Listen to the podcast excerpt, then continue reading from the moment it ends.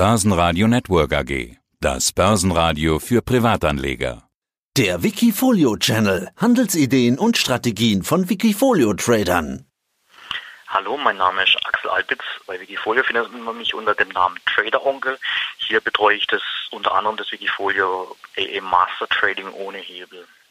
AA Master Trading ohne Hebel, da steckt das Trading ja schon drin. Und Trading bedeutet bei dir wirklich Trading. Wir haben ja schon ein paar Mal mit dir über deine Strategie gesprochen. Du bist jeden Tag im Markt unterwegs oder beziehungsweise so gut wie jeden Tag im Markt unterwegs. Ich hatte dich heute Morgen angerufen und du hast gesagt, oh, ich muss jetzt mal ganz hier kurz schauen und mich konzentrieren, äh, bevor der Markt mir wegbricht.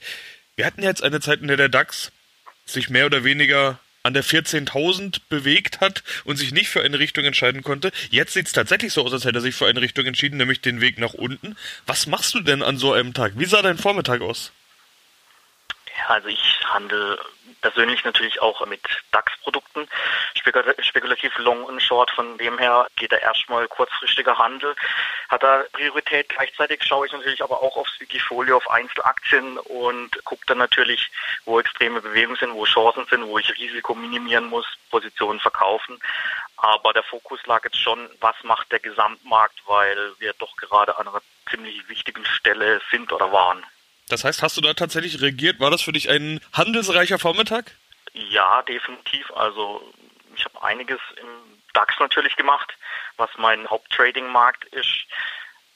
Aber ich habe natürlich auch schon im Wikifolio gehandelt und letztendlich geht es da eigentlich eher darum zu entscheiden, von wegen ist die Situation, die wir jetzt gerade vorfinden, auch von der Charttechnik, von der Markttechnik her eher ein kurzes Gewitter, das doch dann schnell wieder abzieht oder ist das eine größere Regenfront oder gar noch was Größeres, das hier gerade von uns zusteuert, weil doch noch sehr viele riesigen Unsicherheiten global vorhanden sind, wo vielleicht nicht eingepreist sind.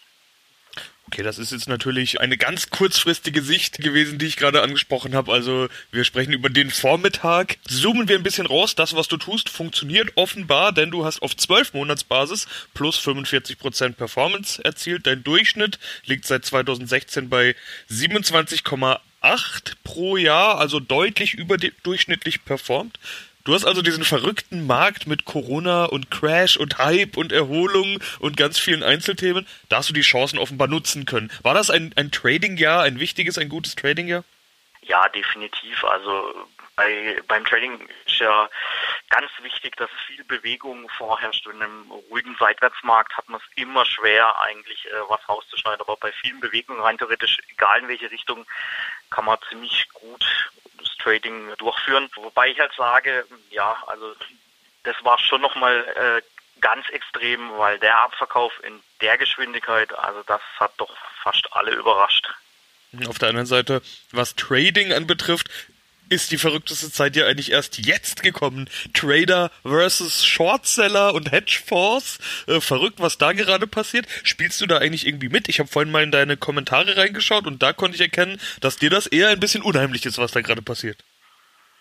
Ja, natürlich. Ich meine, ich beobachte die ganzen Aktien, äh, natürlich auch die, wo dann 100, 200 innerhalb weniger Tage steigen, beobachte ich natürlich äh, GameStop. Ich denke, wenn ich das früher gerochen hätte, wäre ich mit draufgesprungen zum Beispiel.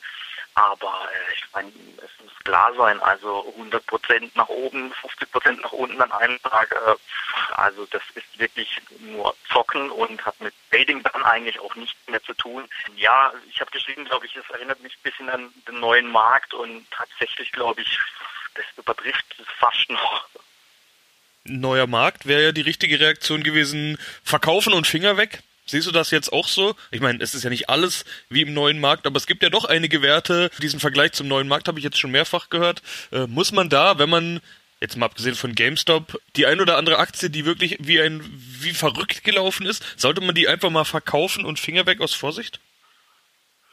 Ja, das ist natürlich immer eine Möglichkeit. Also meine Strategie persönlich ist da eigentlich eher so in, in Teilverkäufen, wenn die Positionsgröße hergibt, zu arbeiten. Also quasi äh, vielleicht die Hälfte oder den, den Einsatz, den man reingesteckt hat, wieder rausnehmen und die zweite Hälfte dann weiter laufen lassen und dann überlegen, ja, ab welchem Punkt man dann tatsächlich aussteigt, sollte es dann mal korrigieren. Aber ja, letztendlich der Trend ist your friend und zeigt halt die Extreme. Ich meine, ein Paradebeispiel war jetzt zum Beispiel Tesla oder eine Black Power. Ich meine, das hat, glaube ich, vor einem Jahr, zwei Jahre keiner gedacht, äh, wie sich solche Aktien entwickeln können. Schauen wir mal, was du selbst mit dabei hast. 38 Aktien sind es aktuell. Schon beim letzten Mal hast du erklärt, dass äh, Wirecard und Steinhof beispielsweise, dass das bei dir so ein bisschen ein Zock war und die so gering gewertet sind, dass dir das jetzt eigentlich egal ist. Beide sind noch mit dabei und noch ein paar andere kleine Positionen mit unter einem Prozent. Also die insolvente Baumod beispielsweise war auch vor kurzem im Fokus, ist bei dir auch mit dabei. Kann da denn nochmal was passieren oder warum bleibst du nach wie vor bei Baumod, Steinhof, Wirecard im Depot? Ja, ich meine tatsächlich, ich meine, ich glaube in der äh, Ansicht sieht man das nicht, aber kleiner ein Prozent, also das ist glaube ich nicht mal nicht 0,1 Prozent vom Depot. Also im Prinzip sind es nur noch so Negativ-Trophäen, die im Wikifolio schlummern. Ein, Verkauf, äh, ja klar kann man, aber äh, Wikifolio macht es steuerlich ja keinen Vorteil. privat könnte man das natürlich verkaufen als Verlustvortrag, um mit Gewinnen zu verrechnen, aber im Wikifolio gibt es das ja nicht. Von dem her stört mich das eigentlich recht wenig mein, ein oder andere wird es vielleicht abschrecken, aber wie gesagt, es ist noch weniger als 0,1 Prozent vom Depot. Also, also quasi auch ein Verkauf wird sich nicht auswirken. Aber man hat ja gesehen, dass gerade bei diesen Aktien äh, dann trotzdem irgendwie immer noch mal Bewegung dabei war. Jetzt aktuell Baumod habe ich schon von ein paar Leuten gehört, die sagen, ah, da könnte auch noch mal so ein, ich will jetzt gar nicht Dead Cat Bounce sagen, aber da könnte es auch noch mal hochgehen, da könnte mal Spekulation dabei sein. Ist das was, was du dann beobachtest oder sind das für dir einfach, wie du gerade gesagt hast, Trophäen, die sind halt noch Leichen im Keller sozusagen? Äh, ja, im Prinzip trifft beides eigentlich zu. Ich meine, wäre natürlich schön, wenn jetzt, ich sag mal, eine, eine Steinhoff, ich meine, äh, wenn sich die verdoppelt, bin ich quasi wieder am Einstand, dann kann man natürlich die verkaufen. Ich glaube, die hat sich jetzt schon auch verdoppelt die letzten zwei Tage. Eine Baumut, klar, selbes Spielen grün. Der Markt, äh, man sieht ja, es, ist einfach alles möglich momentan. Vielleicht kommen die sogar noch mal in den Gewinn, wer weiß. Aber wie gesagt, das Risiko nach unten ist ja hier wirklich nicht mehr gegeben bei einer so geringen Gewichtung. Von dem her, wie gesagt, das stört mich nicht. Also schön wäre es, wenn sie steigen stärkster Wert, also schauen wir mal auf die andere Seite der Tabelle sozusagen, stärkst gewichteter Wert meine ich, Haier, Elektroniktechnik aus China, 10% Gewichtung, das ist bei dir ja dann wirklich ein echtes Schwergewicht. Warum die? Ja, äh, das ist eine Sondersituation. Also man muss wissen, die Haier Smart Home die listet mittlerweile mit drei verschiedenen Shares. Also es gibt die, die Shares, die in, in China gelistet sind. Die sind für ausländische Kapitalgeber nicht handelbar. Dann gibt es mittlerweile in Hongkong ein Listing und das deutsche Listing, die D-Shares. Und tatsächlich besteht hier ein Abschlag zu den chinesischen und Hongkong-Shares von äh, über noch, glaube ich, über 50 Prozent. Also die notieren auf jeden Fall über 3,50 Euro und in Deutschland kriegt man dieselbe Aktie, nur äh, weil sie Kategorie D heißt, für 2,12 Euro momentan. Und hier ist die Spekulation ganz einfach, dass sich die Preise langfristig angleichen, da die verbriefte Werte, Dividendenberechtigung, Stimmrecht und so weiter im Prinzip identisch sind bei den Aktiengattungen. Und ich habe die Position eigentlich auch erst im Dezember aufgenommen. Der größte Teil ungefähr für 1,10 Euro. Hat sich dann ganz schnell verdoppelt, habe ich schon Parteigewinne mitgenommen, aber ich sehe das Risiko nach unten begrenzt an. Deswegen schlafe ich da gut mit den 10% Gewichtung viele Firmen generell bei dir mit Gewinn drin. Du hast jetzt vorhin schon angedeutet, du bist jetzt nicht derjenige, der sagt, juhu, Gewinn, ich steige komplett aus, sondern dass du eher über Teilgewinne reingehst. Ich habe mir vorhin auch mal deine Trades angeschaut. Das ist ja wirklich ganz viel, was bei dir passiert. Das können wir jetzt gar nicht alles besprechen. Aber deine Gewinnfirmen, da nimmst du überall dann mal Stück für Stück hier und da mal kleine Gewinne mit. Oder wie äh, sieht das gerade aus? Ja, also da spielt der Zeithorizont natürlich ein, eine wesentliche Rolle.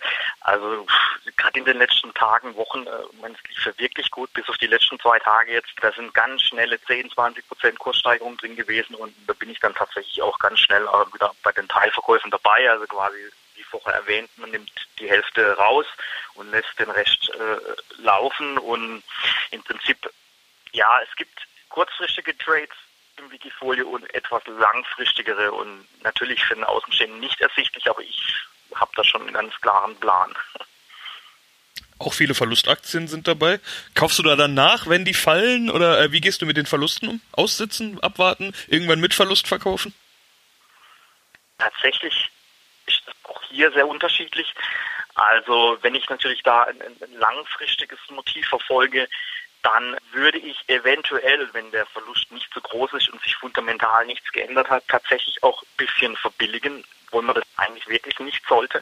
Bei kurzfristigen Trades ist, ist es meist so, dass ich dann wirklich auch äh, recht schnell auch dann mal wieder sage, zum Beispiel, ich glaube, die OHB hatte ich drin, die habe ich gekauft mit einem Ziel und es wurde definitiv nicht erreicht und habe dann, glaube ich, auch sie nach zwei Wochen mit minus 13 Prozent oder so wird er komplett äh, verkauft. Also da ist tatsächlich, also da gibt es keinen kein den Trade, sondern das ist sehr variabel gehandhabt, aber mit einer ganz klaren Strategie.